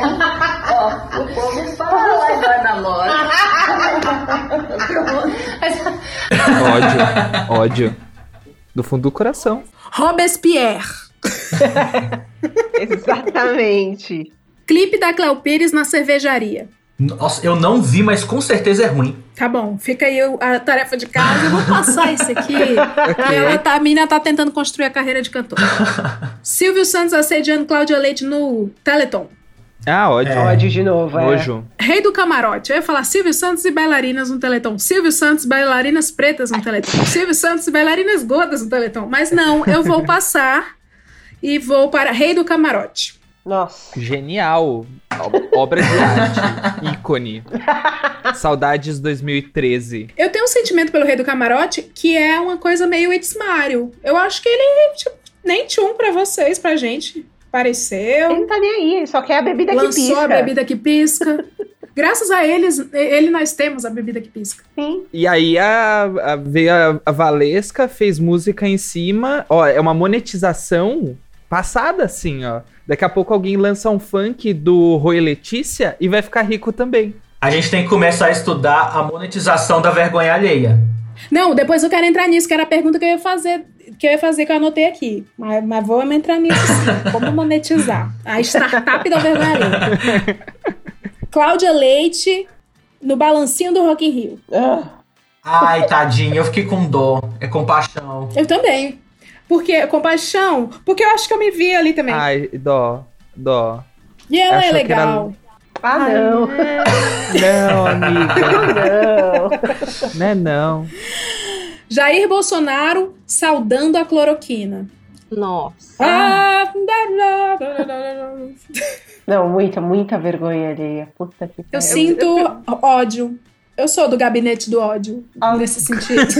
Eu não sei o que é pior, né? As pessoas que estavam ali Aplaudindo. aplaudindo. Vibrando. É. É tudo muito. Sei lá. É uma raiva com, com vergonha, né? Eu gosto sempre É. de pensar, quando eu vejo aquele pessoal no cercadinho, assim, pensa seu pai ali no meio, como você se sentiria, sabe? É isso. É muita vergonha de ter um conhecido ali no. Parece aquele chiqueirinho, parece uma grande reunião de condomínio que acabou de acabar. E aí o povo ainda tem pendências. Sabe assim? Parece que ele é o síndico, o povo tem pendências. Aí fica, mas o senhor viu que tá, minha, tá rachando a minha sacada? eu, eu tenho essa sensação. Você viu que a doutora Lúcia reclamou da falta de cloroquina lá em Tubaiana? Não. Não. Vou falar com o ministro. Nunca mais tu tá eu vou falando ver que- aquilo de outra forma. A- a- o chiqueirinho? O pós-reunião de condomínio? Pois é. Agora, isso fixou na minha mente de uma forma que não, não tem mais como sair. Aqui, meu filho, há muitos anos de, de reunião de Coab, querida. Aquilo ali eu não, não me engana, não. É, Arthur Aguiar, o conjunto da obra. Quem é Arthur Quem é Aguiar? Arthur Aguiar? O da Maíra Carlos. Ai, gente, isso, isso já é triste por si só. Eu... Gente, é o ex da Maria, Maíra Cardi, que tentou ser ator, que tentou ser cantor, que Ai, tentou cara, ser eu- coach. Quem é Maíra? Ele é um tentante. Graças a Deus ele tem dinheiro pra tentar e continuar vivendo, né, gente? Ele é abençoado por Deus. Ele é, ele é. Suzana Vieira entoando Per Amore. Nossa, vergonha alheia É, extrema. Como Dor. é que- não é empatia, não. É raiva, não. É. Puta. Olha, pelo entretenimento valeu. Arte. Cólica. Arte. Arte, é isso, arte. É arte. Arte, arte. Casamento Vermelho da Carla Zambelli. Casamento Vermelho porque tinha inimigos ali. Gente, verdade. É, foi bem Eu amei, achei aquilo. Game of Thrones. Nossa, tô me sentindo Foi. a tia perdida, porque eu não entendi a maior A Carla Zambelli, a Carla Zambelli é a deputada lá que do nada assume as buchas do, do Bolsonaro, e que brigou com que, e- e- ela é a própria como é, querida, não estou à venda? Como é que ele falou? O Moro pra ela? É isso. Foi isso mesmo. Não, cara, aí é, é, é uma cena surreal, né? Que tá, tá o Moro, o Weintraub e a Regina Duarte. É, parece aquelas piadas. Na ruins. maçonaria, velho. Ela casou numa loja maçônica É. com o Sérgio Moro, a Regina Duarte e Weintraub. Porra, aí, velho. parece aquelas piadas horríveis, né? Entrou a Regina Duarte e o Weintraub Na maçonaria. na maçonaria. Porra, cara, o que, que tá acontecendo? Bom, Fina Estampa. Inclusive, eu, eu tava aqui assistindo. Fina Estampa, pra mim, é o supra-sumo do, do tema de hoje. Cara, Estampa. tudo, tudo é muito surreal. As roupas, É ruim, né? o diálogo, ah, ah, aqueles personagens. O enredo. da- o enredo todo, mas os personagens que moram ali na, na, na comunidade hippie. Que porra é aquela? Eu gostei que o, o time de Fina Estampa, a equipe inteira, se preocupou com cada detalhe. assim. Nada é bom. Diz, foge do conceito de bom. E eles pensaram em tudo. E é muito ruim que, que tava passando Aruanas, que terminava Fina Estampa. E aí vinha pá, um negócio de qualidade, eu ficava mal, velho. Pra quê, sabe? Cachorro morto. Mas você acha que isso não é pra denotar o carinho que a equipe teve em deixar tu, toda a série, toda a novela assim numa linha de ruim pra baixo? É verdade. Será, Você precisa se, se cui- precisa cuidar de tudo com muito carinho pra ficar aquela merda. Exatamente. Não, é verdade, verdade. Não, não é possível que foi descuido, não. Deve ser Alguém- igual The Office e a gente não entendeu o conceito. É, alguém perguntou no Twitter se era ruim na época da primeira exibição. claro que era, gente. Era. Já era, ruim, ruim. naquela só época. Que, só que era 2010 e o Brasil era o país do futuro. Tudo que a gente queria era comprar Nike Air Max. A gente não tinha outra preocupação. A gente era a, gente era a nova classe C. Você acha que a gente ligava pra fina estampa? Não. Agora estamos tudo na merda. Em 2020, presidente de casa obrigado a ver fina estampa. Essa é a situação. É o, o Zeitgeist. Ah, Gabriela Prioli jantando os machos no grande debate. Tá acabando o jogo. Praz- ejaculação. Bom, né? Maravilhoso aquilo, gente.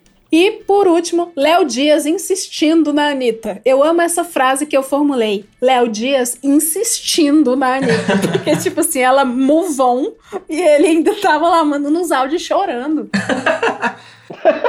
Vale pela fofoca. Puta, não, não, não consigo nem ter empatia. É. Perda de tempo, né? Né? Né? É. Tem um que eu, que, eu, que eu adoro falar quando eu falo de vergonha alheia, porque eu não sei se é vergonha alheia ou se ele subverteu isso também. Ah, A masculina. ai. Aqueles vídeos que ele, que ele fica parado assim, só sorrindo. Ah, ele monetizou. Eu amo, gente. Gente, a- aquilo é maravilhoso. É, aquilo ali me prende. Eu não sei, ele meio que me suga pela alma.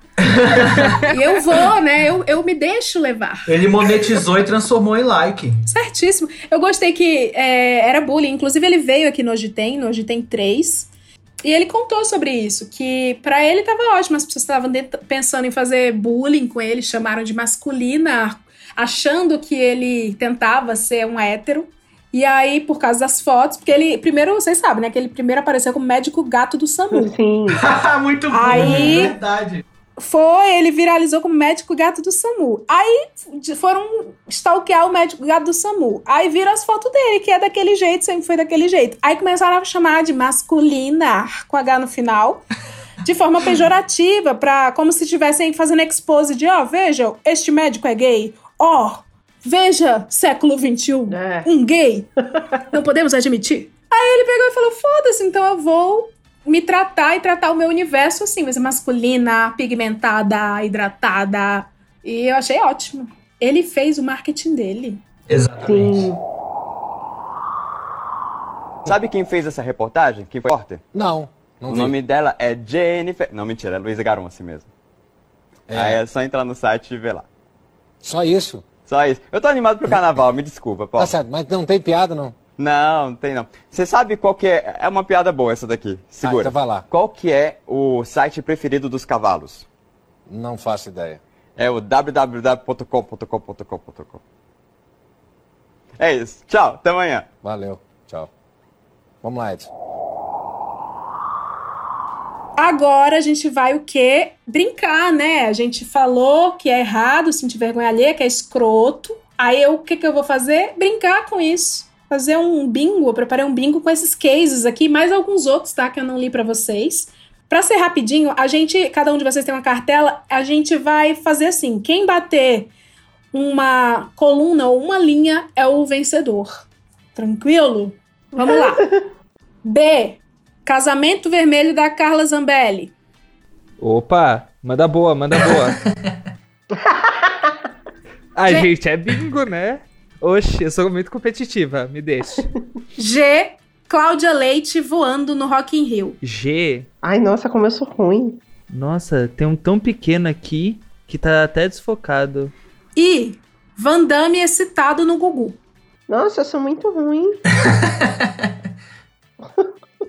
N. Fernando Rocha no finado bem-estar. Aí. Aí, se, se pegar, se fizer na fina estampa, ganha o dobro do prêmio? Fina estampa passar pela é o combo, estampa. né? 500k de combo. N. It's Mario. Não tô com esse ícone. O. Carlinhos Maia insistindo no Whindersson. Ai, me deixa. Bicha ruim. G. Robôs do Bolsonaro. Inclusive um grande case do cringe. Ah, sim. I. Fina estampa. Ah, não. Ninguém ma... No I, não. Não?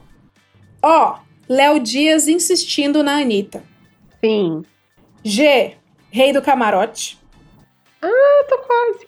Ó, Silvio Santos assediando Cláudia Leite. B, Vanusa cantando o hino nacional. Opa.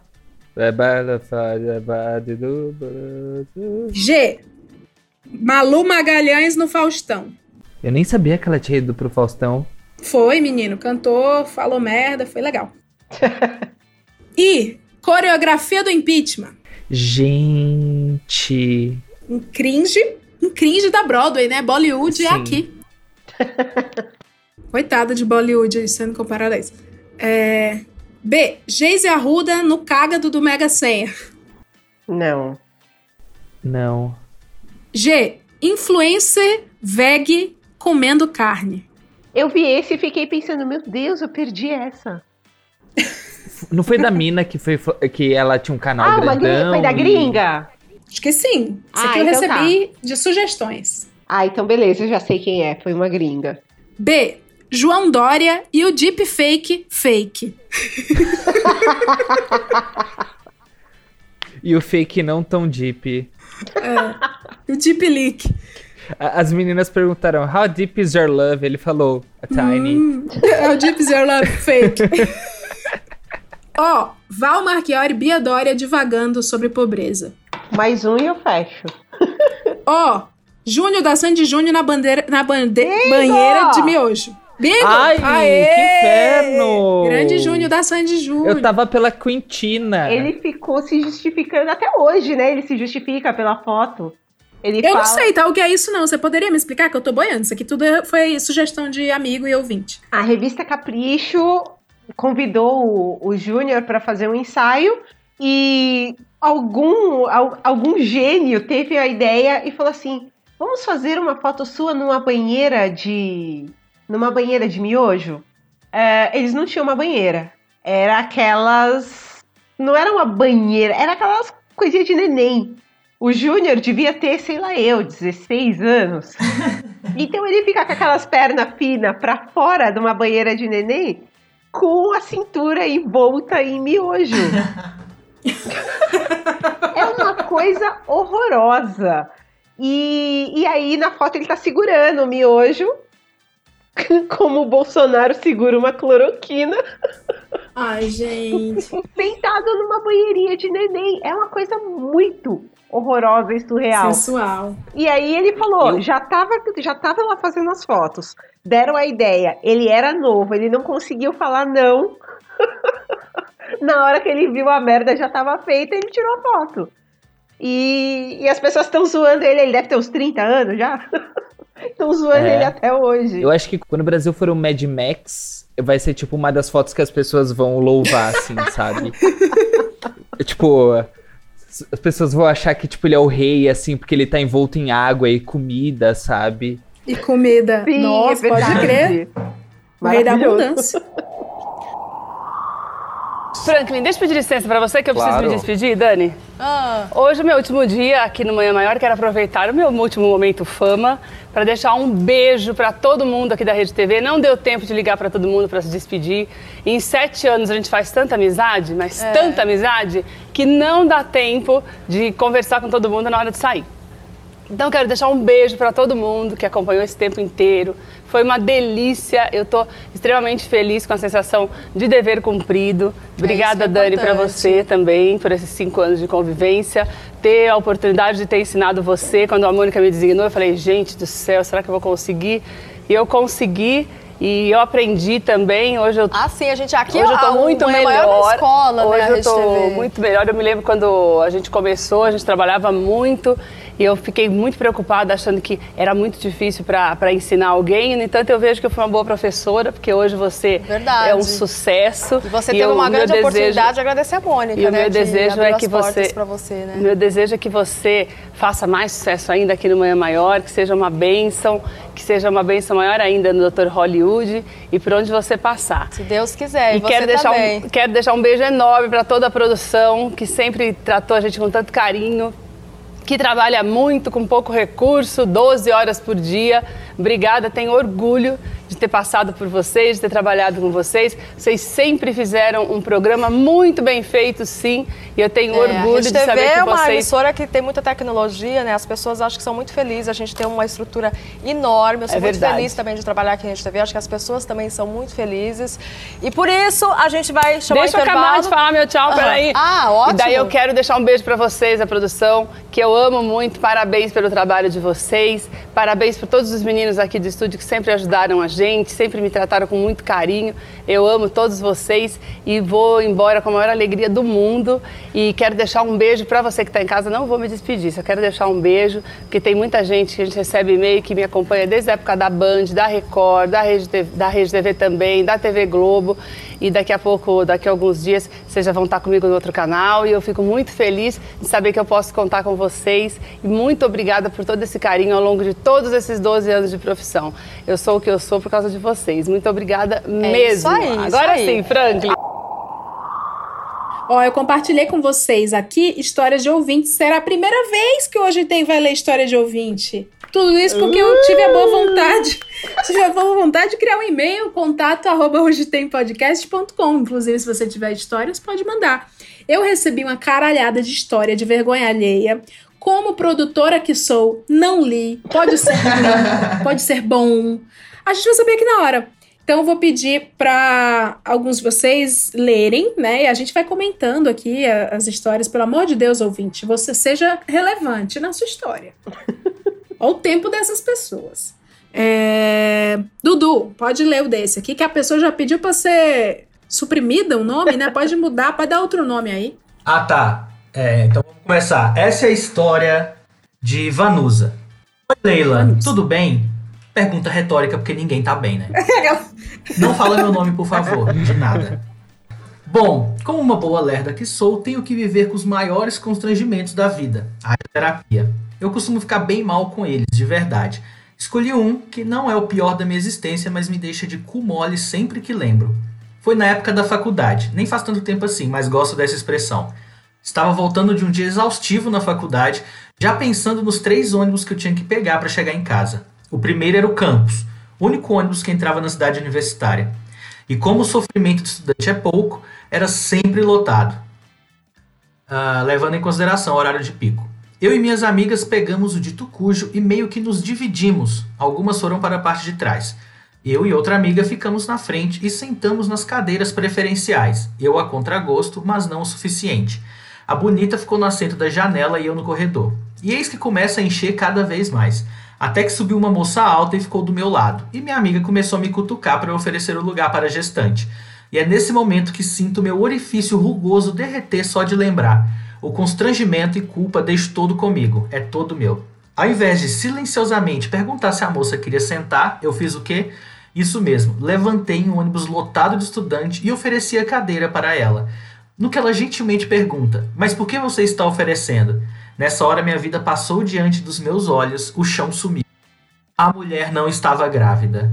Eu, sem ter o que fazer, não respondi a pergunta Mulher, dela e só me joguei amor na de Deus. cadeira meio conformada com a situação. Que todo mundo estava assistindo a minha noção saindo correndo para fora do ônibus. E só tive forças para pedir a bolsa dela. A minha amiga, a que sentou na porra da cadeira preferencial na janela e que me induziu ao erro, passou a viagem toda até o terminal. Viagem da cidade universitária até lá eram 15 minutos, mas para mim foi eternidade, rindo de mim. Eu queria chorar, descer, me jogar do busão em movimento, fingir desmaio. E quando desci do ônibus, tive que ouvir comentários das minhas outras amigas que tinham visto tudo lá de trás do ônibus. É isso, não sei se a moça em questão ficou constrangida, se era desconstruída e tal. Mas a vergonha que eu passei, quem sentiu fui eu. Beijão. E quando virem uma gestante, finjam-se de mortos. E não sentem a senha preferencial. Que linda mensagem! Que legal, né? Estimulando assim a gentileza. Gentileza gera gentileza. Esse era um grande momento dela levantar e já que perdeu a vaga, faz a doida, sai do ônibus, desce do ponto, fala: Não, eu tô saindo. E deixa a cadeira pra ela. Cara, eu acho que ela foi muito bem. acho que ela foi muito bem porque ela fingiu demência e ainda falou: posso levar suas coisas. tipo assim, é. É, pessoal, vamos ceder a cadeira aqui pra gestante. Não estou gestante. Posso levar Ai. sua mochila? É isso. Nunca mais vai ver. Érica, você pode ler esse de alguém de Salvador. A pessoa pediu pra não ser identificada. Opa! Em 2009, estava fazendo aula de violão na escola de música da UFBA, quando minha barriga começou a se mexer. Vixe, já, já me identifiquei aqui. Segurei a onda até o final da aula e procurei o banheiro de lá, que ficava de frente à área da lanchonete, mesas e tal. O banheiro, eram duas cabines individuais, elas estavam com as portas quebradas e a parte inferior delas não existia. deixando à vista as pernas de quem sentasse no vaso. Por conta disso, não conseguia evacuar ali e saía andando com o violão nas costas. Dava 10 passos e sentava no meio-fio para segurar aquele tsunami que parecia vir. Até que passei por um bom preço e entrei. A poucos passos do banheiro. Ah, desculpa, parênteses, bom preço é um supermercado lá do Ceará. Ah, tá, agora faz sentido. Ainda bem que eu sou do Ceará, né, ouvinte? Presta atenção, rapaz. A poucos passos do banheiro, a bosta me escapou e apressei o passo. Nossa! Meu Deus, Cheguei na privada, já todo cagado, sentando no vaso para terminar o serviço. Obviamente não tinha papel, nunca tem, e sacrifiquei a cueca para tirar o excesso de bosta que havia em minha perna. Oh, meu Deus! Saí de lá passos largos, sem nunca olhar para trás, tendo que caminhar quase 4 quilômetros, nossa, até chegar em casa, pois não tive de co- coragem de pegar buzu naquele estado. Chegando em casa, botei a calça de molho e me enfiei debaixo do chuveiro. Por anos, eu tinha uma vergonha dessa história que eu não conseguia contar a ninguém, até pouco tempo atrás. Hum, a TT, alguém de Salvador. Ah, é de Salvador, mas tem bom preço também. Deveria Salvador. continuar É com essa vergonha, não é história de contar. É! Gente, ele seguiu a vida, segura na mão de Deus e vai. Gostei. Conselhos, considerações, compaixão, empatia, prazer. Yu, pode ler. Vou, vou fazer, né, naquela, naquele pique. Leila, bom dia. Me chamo Guilherme e falo da cidade de Campinas, São Paulo. Sou garçom e acho que meu maior constrangimento foi um dia atendo uma mesa com dois casais. Um dos homens pediu um brinde após eu ir verificar se tinha chego tudo certo. Eu logo ofereci um braço como brinde, um abraço como brinde, algo que sempre faço para escapar dessas situações que o cliente quer algo a mais e eu não posso fazer nada por ele. Nisso que eu ofereci o abraço, o cara falou para a namorada dele sair do caminho que queria me abraçar. Ela estava sentada na ponta, não tinha como ele sair sem ela sair primeiro. Até agora não tô entendendo nada, tá bem o Wes Anderson pra mim, mas vamos lá. Ela disse que não estava. Ela disse que ele estava ficando maluco. E dei risada. E falei que se precisassem de mais alguma coisa, era só me chamar. Me viro e começo a voltar para o trabalho. Mas o cara do abraço me grita, passa por cima da namorada dele, sentando no colo dela para passar, e pula no meu colo, me abraçando. A gente quase caiu no chão. Todos do restaurante olharam para essa cena. Quando fui falar com meu gerente no caixa, ele tava rolando de dar risada. Bom, foi. Foi. Ué? Bom, foi isso, bom programa. Desculpa, gente, eu sou disléxica. Cara, assim, fo- foi uma bela história sem ápice. É, parabéns, Guilherme. Eu vou guardar pro programa de história sem ápice aí pra gente ler o Sem Ápice 2. Mas que legal que caiu, né? Legal. Tá, eu tô constrangida de ler essa história. Acho que o cringe tá aqui. Falta a Verônica. Rapaz, já tô olhando se a pessoa quer ser identificada. Tá, já vi Boa, que boa. não. então, ah, vou, já, já sei que nome que eu vou usar. Oi, Leila. Me chamo, me chamo Mário, tenho 29 anos, sou de Londrina, Paraná. Trabalho no atendimento de uma universidade. Eu tenho duas histórias de constrangimento. Uma foi na academia e outra na faculdade onde eu trabalho. Eu decidi, depois de quatro anos, voltar a fazer academia. Então, marquei uma avaliação física. O instrutor que fez é nosso aluno. Fui eu que fiz a matrícula dele e chega uma hora que ele me pede para fazer abdominais. Enquanto eu fazia, ele ficou segurando meus pés. No terceiro abdominal, acabei peidando bem alto na cara dele. ele estava segurando os meus pés. Adivinha o que eu fiz? Levantei a mão e gritei, opa! E continuei como se nada tivesse acontecido. E na faculdade, na faculdade foi quase igual. Eu estava atendendo um aluno que já estava bravo por causa de uma análise de aproveitamento. Enquanto eu estava conversando com ele, acabei arrotando na cara dele. Sabe aqueles arrotos que você não sente vindo? E eu novamente tentei fingir que nada aconteceu. Só soltei o, opa, peraí, deixa eu começar de novo. E todo mundo ao meu redor começou a rir pra caramba.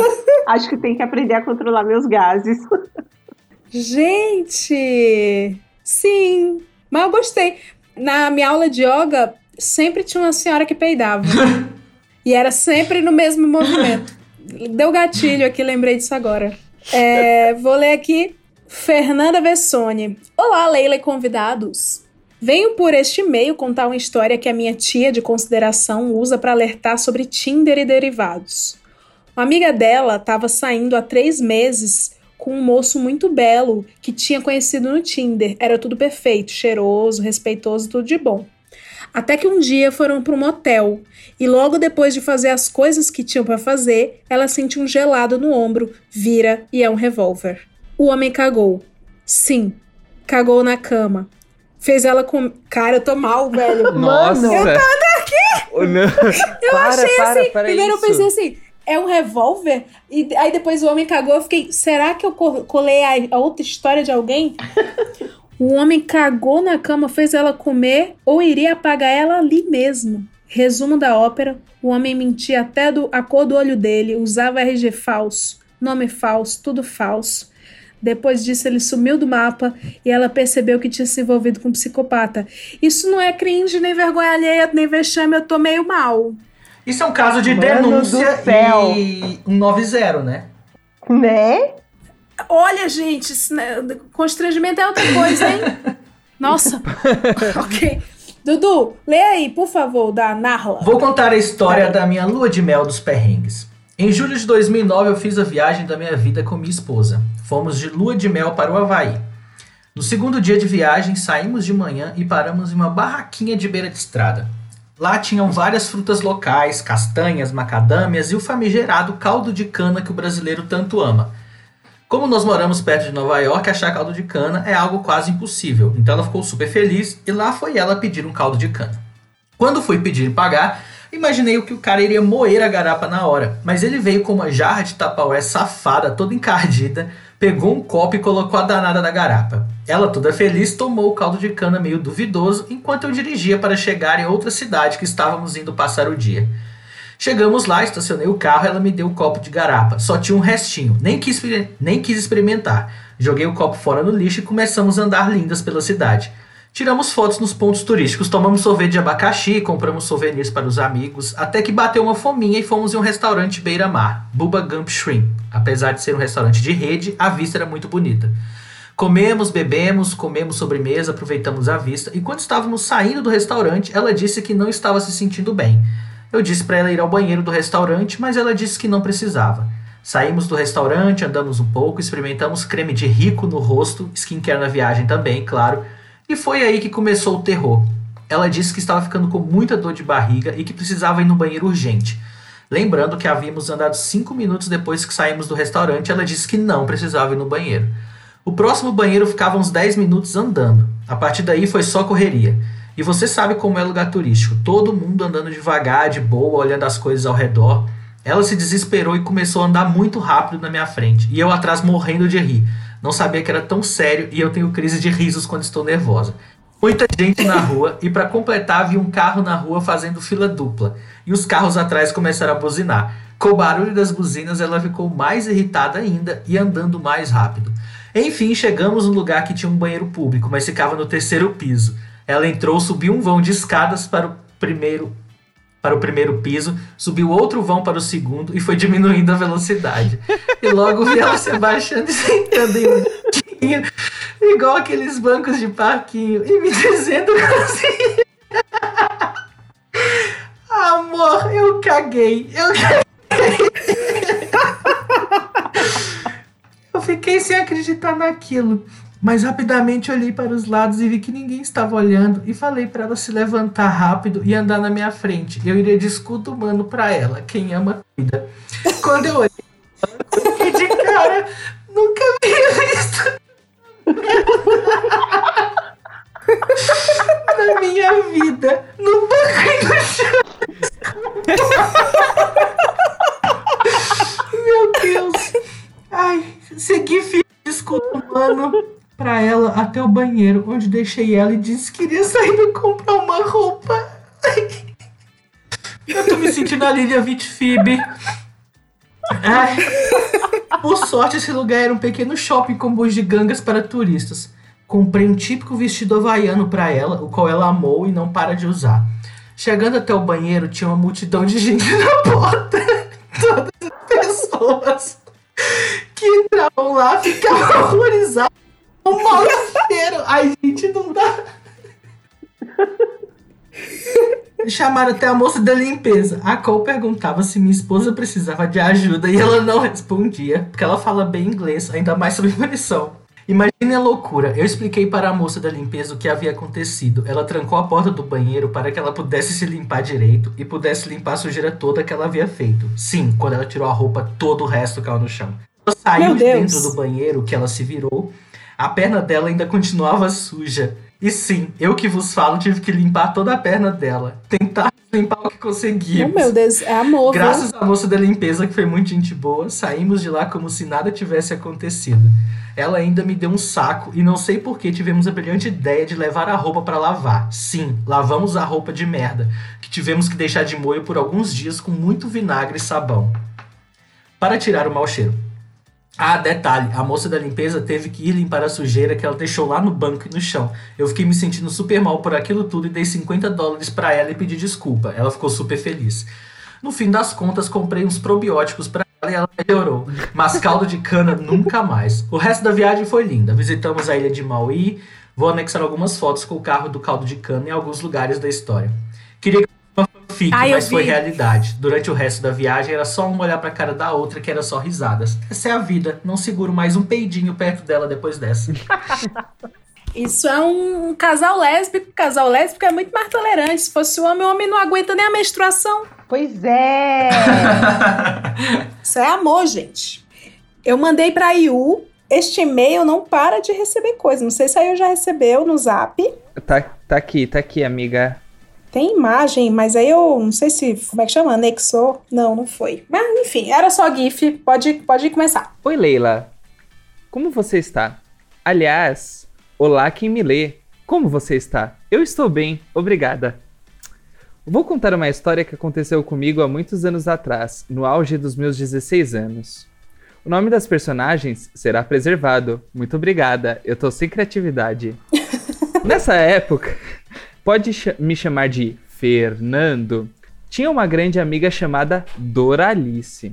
Doralice era muito popular na escola, amada por muitos e odiada por um número semelhante de pessoas.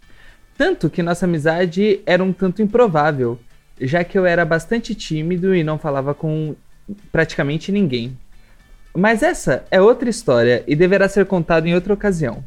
Pois bem, um belo dia conversando pelo saudoso MSN, sobe uma notificação de Carrie, uma menina que eu não conhecia. O e-mail de Carrie era algo do tipo carrie underline rechonchuda@hotmail.com. Uhum. Essa é a maior aproximação que posso fazer sem comprometer a identidade das pessoas. Porém, era pior. Podemos dizer que a Carrie não seguiu os padrões de beleza vigente. Abaixo, uma perspectiva artista da foto de perfil da Carrie, imagem.png. Eu, em minha inocência adolescente, falo para Doralice. Nossa amiga, uma menina muito estranha acabou me adicionando no MSN e na sequência enviei a foto para ela. Silêncio por alguns minutos e vem a resposta da Doralice. É a Carrie, minha vizinha. Ela está aqui do meu lado. Eu gelei. Ai! Eu gelei. Eu me senti horrível, mas a história não era por aí. Dias depois, eu fui ajudar Doralice a fazer umas coisas na casa dela e a campainha toca. Era Carrie, a estranha. Se um olhar matasse, eu não estaria aqui lhe escrevendo neste momento. Eu não sabia onde pôr a cara e a única coisa que eu consegui dizer foi: Oi, Letícia. Não, mentira. Desculpa, gente, não podia perder a deixa. Foi. A única coisa que eu consegui dizer foi: Oi, tudo bem?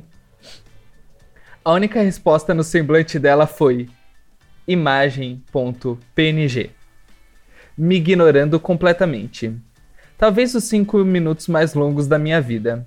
Depois Doralice me contou dos problemas de autoestima de Carrie e várias questões pessoais e, ficou me senti- e fiquei me sentindo mal até ho- hoje com essa história. Talvez eu tenha traumatizado essa menina para sempre. mas espero sinceramente que ela tenha conseguido desenvolver autocuidado e uma autoestima elevada. Bom, essa é uma das minhas muitas histórias de constrangimento. Conheci o Hoje Tem por um amigo há poucos dias e já sou, amo, estou pirando. um beijo em vocês. Fulano que não quer se identificar, vou te chamar de bonitinho do imagem.png. Muito criativo, muito criativo. Eu achei maravilhoso que ele termina a história dele mandando a Carrie ter autocuidado. Tipo, se cuide, querida. É! Uma coisa meio que o problema ainda era ela, é isso? É o homem, né? Eu tô falando pra vocês. eu, cons eu consegui aqui de novo projetar, gente. Ninguém quer se identificar, eu tô aprendendo isso com o mundo dos podcasters. Porque você sabe que eu tô, eu tô inovando, eu tô lendo histórias de ouvintes, que é uma coisa nova, que eu criei nesse segmento. Verônica, por favor, pode ler esse? Oi, Leila. Não fala meu nome. Adoro Hoje Tem. Rio muito. Sinto muito pela sua avó. Segue o mico. que, que sensível. Obrigada. Obrigada, minha avó. Com certeza, onde estiver, ela está feliz. Muito tempo atrás, eu trabalhava com uma grande personalidade do teatro brasileiro. Marco Nanini. A personalidade foi fazer uma peça. a personalidade foi fazer uma peça com a Fernanda Montenegro. Fui convidada para ver o espetáculo e era a peça mais chata que eu já vi na minha vida. Sem controle. Sem controle do meu corpo, apaguei. Dormi a peça inteira sentada na primeira fila.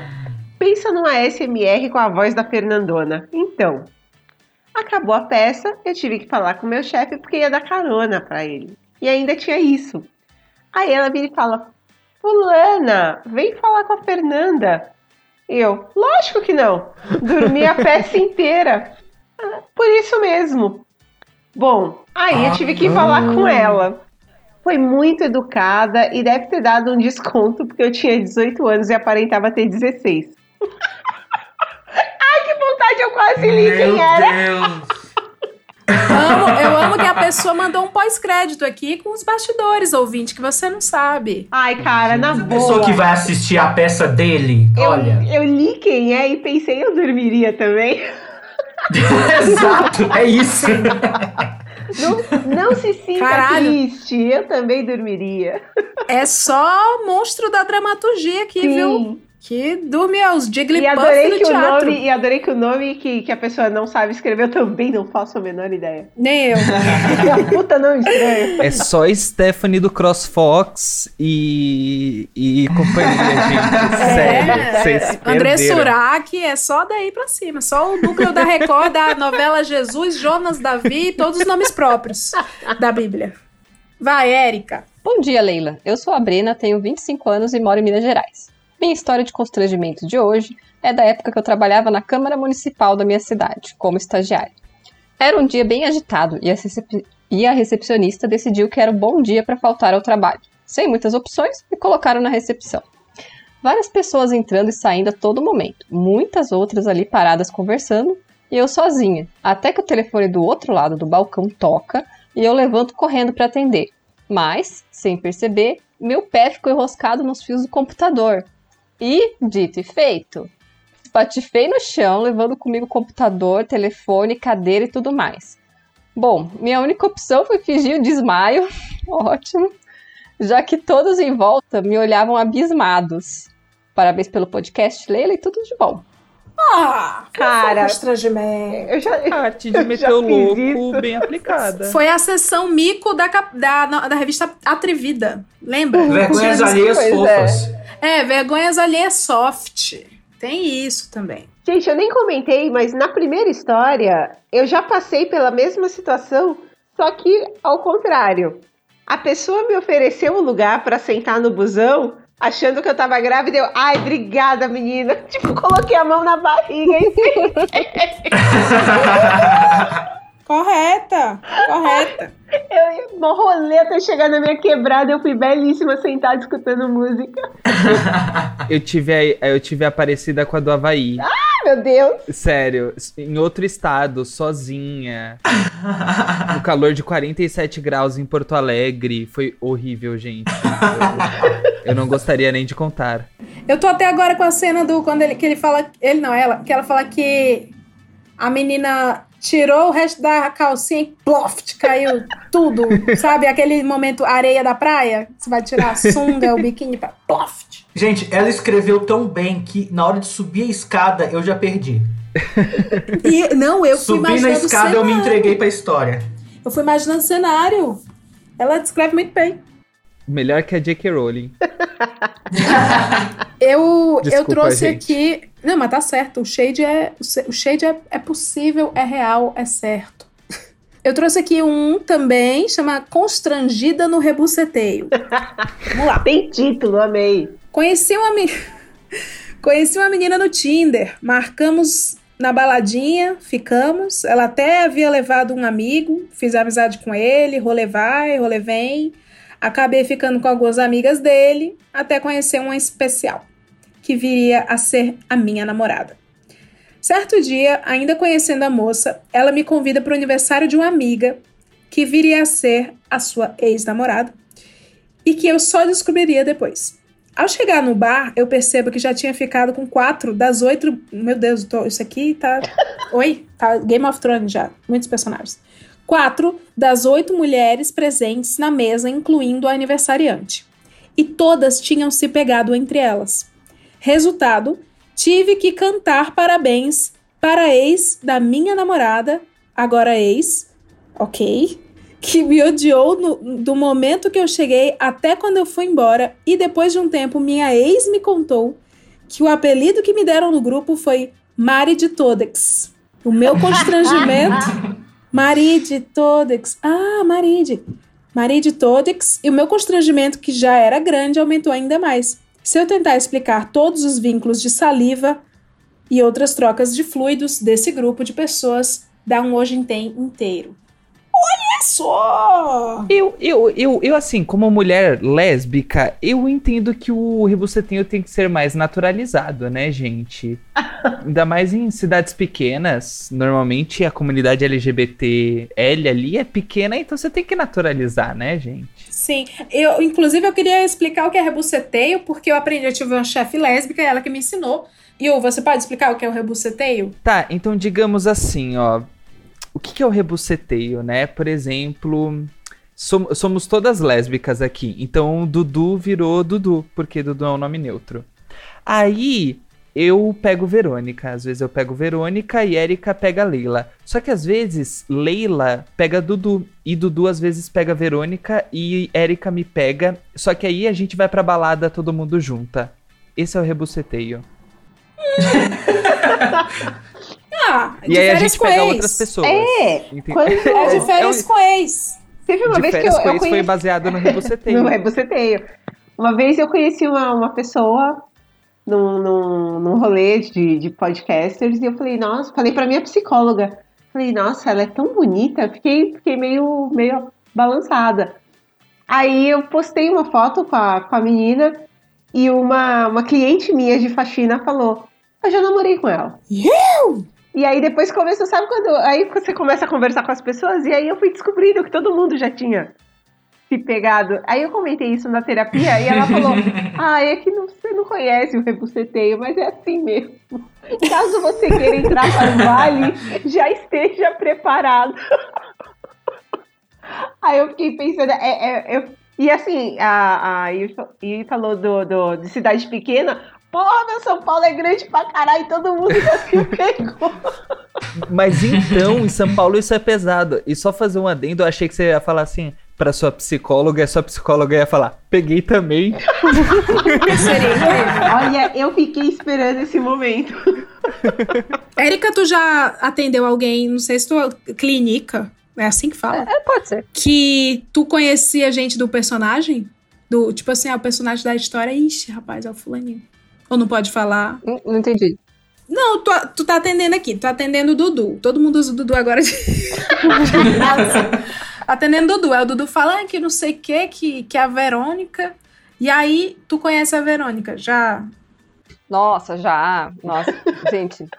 Tinha uma professora que falava, né? O psicólogo é a sublimação do fofoqueiro, porque a gente Sabia! todo mundo. Primeira vez que admitem isso. Obrigada. Nossa, pois é. A gente fica sabendo das coisas e aí depois você vê a pessoa e fala, hum, tô sabendo. Ou, Só que você nada, não pode falar, nada a ver, mas eu tenho. Ó, não é constrangimento, é constrangimento, de certa forma. Eu era casada, um beijo quem? Meu melhor amigo.